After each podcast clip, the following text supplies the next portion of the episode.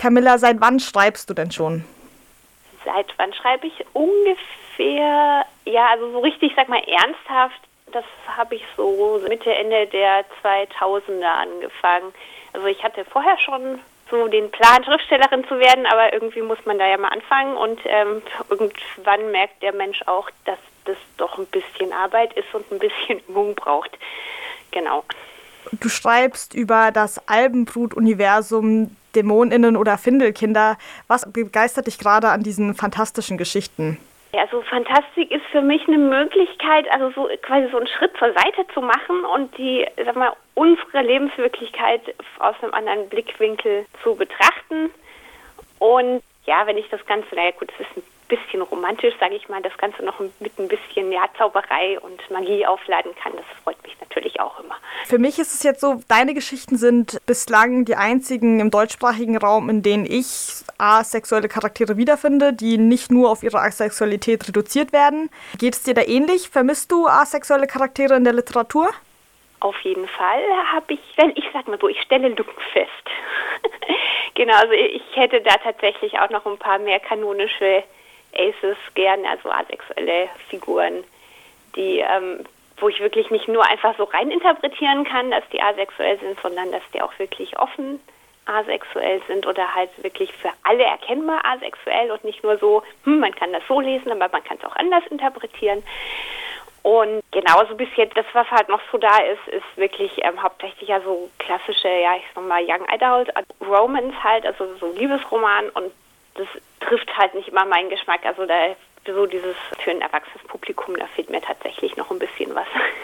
Du und Carmen Kessler zusammen haben ja auch die Anthologie jetzt letztes Jahr im Oktober herausgebracht, Beweisstück A, eine asexuelle Anthologie. Wie kam es dazu? Was war eure Idee dahinter? Also wir hatten einmal unabhängig schon voneinander geträumt, dass man mal irgendwann sowas mit asexuellen Figuren oder asexuellen Geschichten machen könnte. Genau, dann hatte Carmen mich Anfang 2020 darauf angesprochen, dass sie die Idee hat und ich so, ja, die Idee hatte ich auch schon mal.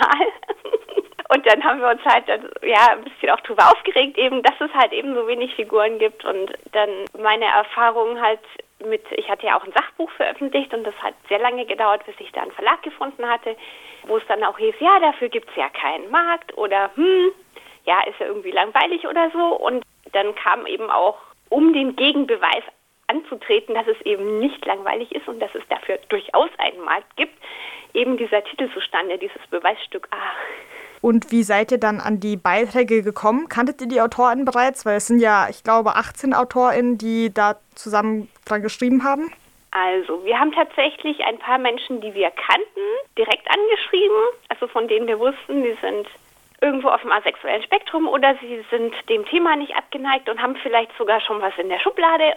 Und äh, dann haben wir aber halt auch noch äh, das über unsere möglichen Kanäle noch rausgepustet, zu sagen, okay, Leute, wir suchen da Geschichten. Also es gab tatsächlich auch eine reguläre Ausschreibung, über die haben wir dann auch die meisten unserer, die meisten der Beiträge auch rekrutiert.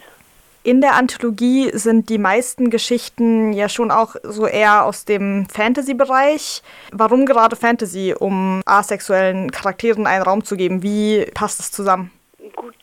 Liegt vielleicht auch daran, dass die Leute mich und Carmen hauptsächlich als Fantasy-AutorInnen oder Illustratorinnen kennen.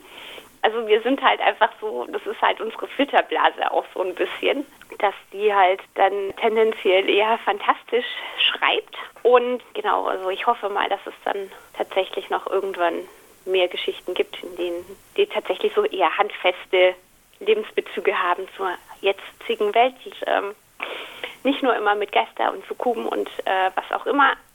Andererseits ist es natürlich in manchen Sachen schon ganz praktisch, wenn ich jetzt halt eben so ein Sukubus ist, also ein Sexdämon. Und dann ist es natürlich sehr praktisch, wenn ich da einen Gegenpart habe, der halt gerade mit Sex überhaupt nichts anfangen kann. Also das ist natürlich zum Illustrieren manchmal ganz schön, so eben diese Fantasy-Welt zu haben. Aber am Ende fehlen natürlich Geschichten, die ähm, stärkeren Realitätsbezug haben. Du hast ja auch eine Geschichte zum Succubus in der Anthologie veröffentlicht. Du hast zwei Geschichten, glaube ich, selber geschrieben. Genau. Mhm. Äh, die fand ich auch sehr spannend. Hattet ihr denn auch so eine bestimmte Zielgruppe im Kopf, als ihr die Anthologie herausgebracht habt? Also wen genau möchtet ihr ansprechen? es gibt ja noch mehr asexuelle Menschen, die sagen, da gibt es viel zu wenig zu lesen. Und natürlich war das erstmal so eine Selbstermächtigung, dass man sagt, okay Leute, hier habt ihr was, hier sind Ansatzpunkte, so kann man über Asexualität erzählen und hier sind Figuren für euch. Und in zweiter Linie was dann halt für Menschen, die sich eben für Asexualität interessieren, aber nicht selber ace sind, beziehungsweise die dann halt auch mal sehen können, so nach dem Motto, ja, damit kann man tatsächlich ein bisschen Geld verdienen. Und habt ihr mit der Anthologie dann auch versucht, queere Lebensrealitäten aufzuzeigen? Ja, also ich meine, am Anfang wussten wir nicht, welche Geschichten wir kriegen.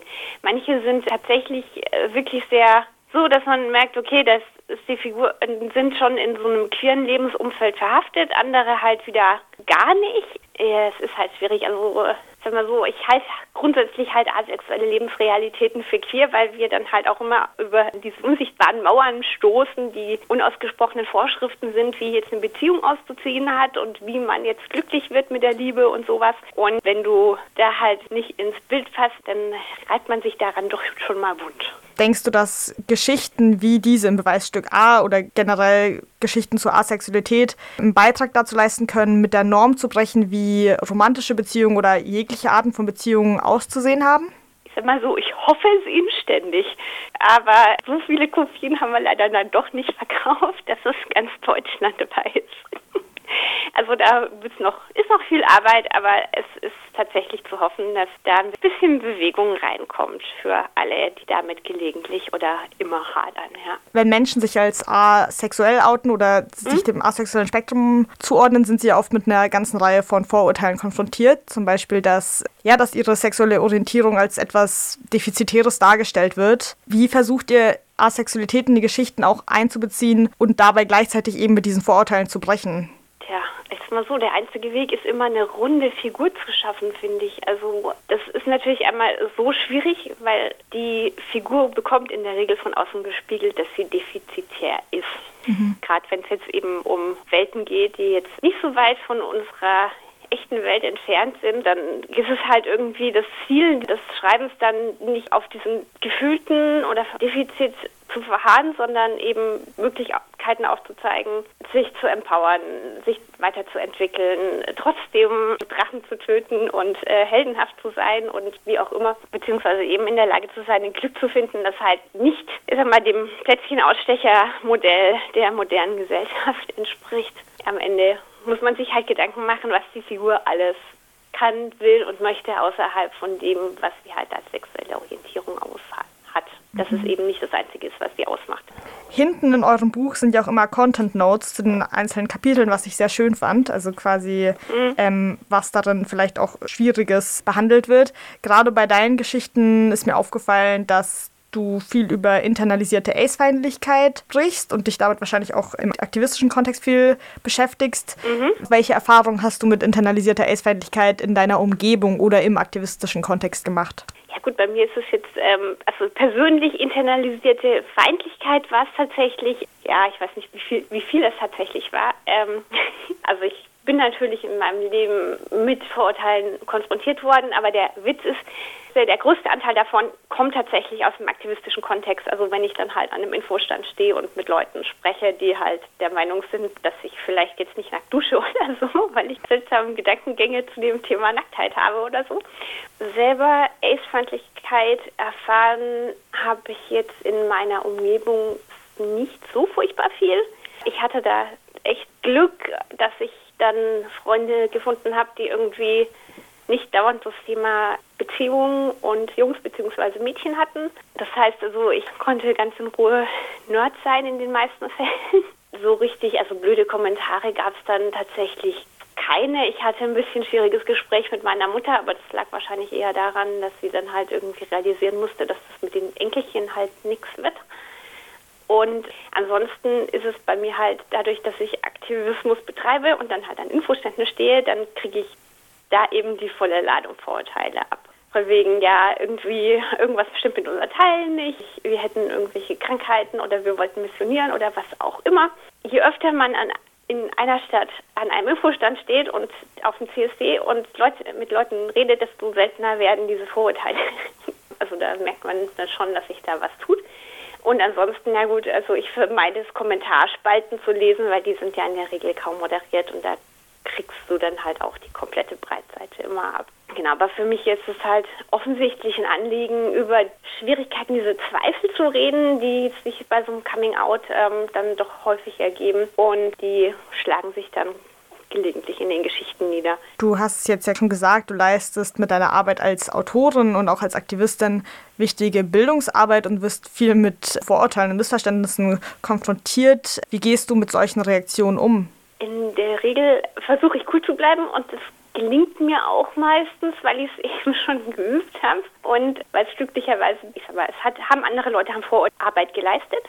Das heißt also, bevor ich überhaupt das erste Mal auf einem Infostand war und irgendwas zum Thema erzählt hatte, war ich im Internet unterwegs. Da gab es Leute, die schon dieses Bingo zusammengestellt hatten und sich dann auch gleich schon überlegt hatten, ja, welche klugen Antworten gibt es da drauf. Und das heißt, das konnte ich für mich übertragen. Ich wusste ungefähr, was auf mich zukommt und ich bin nicht in der Lage, zumindest wenn es von Fremden kommt, wirklich zu sagen, okay, das sind halt Leute, die haben keine Ahnung und jetzt versuchen wir mal denen was Kluges über das Thema zu erzählen. Also wenn es jetzt natürlich von Leuten kommt, die mir nahestehen, gesagt, das ist glücklicherweise nicht besonders häufig der Fall, dann tut sowas natürlich viel mehr weh, weil du dann eigentlich meinen solltest, ja, kennen dich ja jetzt schon seit so und so vielen Jahren und wir sollten eigentlich wissen, dass du jetzt nicht autistisch bist oder so. Jetzt nicht, dass Autismus was Schlimmes ist, aber irgendwie so, du denkst so, dann kommen dann diese ganzen so guten Diagnosen und so, und ja, überlegst du dir dann schon, was, äh, was, was die Leute dann auch plötzlich von dir denken. Ne? Würdest du sagen, wir sind in der Hinsicht auf einem guten Weg? Also dass AIDS-Feindlichkeit in unserer Gesellschaft was wird, was langsam zurückgeht und dass die wichtige Arbeit, die viele Aktivistinnen leisten, in gewisser Weise erfolgreich ist? Also ich sag mal so, in manchen Bereichen sicherlich, aber es ist noch ein ganzer Haufen zu tun. Das ist immer sehr schwierig, wenn du in deiner eigenen Filterblase lebst und dann irgendwie, dann bist du draußen und auf einmal sind dann doch dann wieder triffst du Menschen, die von dem Begriff noch gar nichts gehört haben. Mhm. Und wo du dann denkst, okay, wofür mache ich den Job eigentlich? genau, also das ist halt immer, bis das halt zu allen 80 Millionen Menschen in Deutschland durchgedrungen ist, wird es noch ein bisschen dauern. Aber ich sag mal so, in den queeren Kontexten, wo ich mich bewege, wo andere Menschen sich bewegen, die ich kenne, äh, ist es auf jeden Fall schon besser geworden in den letzten zehn Jahren. Jetzt bist du bestimmt gerade auch am Schreiben. Würdest du uns verraten, woran du gerade arbeitest? Ich habe zwei Sachen in der Mache. Das erste, das kommt hoffentlich noch zur Buchmesse in Leipzig dieses Frühjahr raus. Also da, heißt, da warte ich gerade auf die Rückmeldung von meinem Lektorat, dass ich da letzten Schliff anlegen kann. Das Ding wird Lokis Fesseln heißen. Ich sag mal, es ist ein nordisches Familiendrama. Wir haben also mythologische Figuren, unter anderem Loki aus der nordischen Mythologie. Und weil Loki in der Mythologie als ein furchtbarer schwere Nöter bekannt ist, war es natürlich sehr praktisch, dieser Person eine asexuelle Figur gegenüberzustellen wo die ganze schwere Nöterei quasi voll an der Wand landet und gar nichts bringt. Und das andere ist meine Corona-Verarbeit-Seifenoper, wo auch zwei Menschen aus dem asexuellen Spektrum drin vorkommen. Ich hoffe, dass ich die irgendwann mal fertig getippt kriege und dass es dann hinterher noch eine runde Geschichte gibt. Da bin ich sehr gespannt, was da rauskommt, weil es ist jetzt tatsächlich ein sehr langer Text mit gar keiner Fantasy drin. Und da muss ich mal sehen, was da draus wird, weil ich das noch nicht geübt habe. Ja, da bin ich gespannt und freue mich schon drauf. Wie können Menschen denn mehr über dich und dein Geschriebenes erfahren? Also ich habe eine Webseite mit Blog carmilladewinter.com. Das ist die erste Anlaufstelle. Und außerdem bin ich auf Facebook aktiv. Mehr Social Media habe ich leider keine Nerven und Löffel dafür.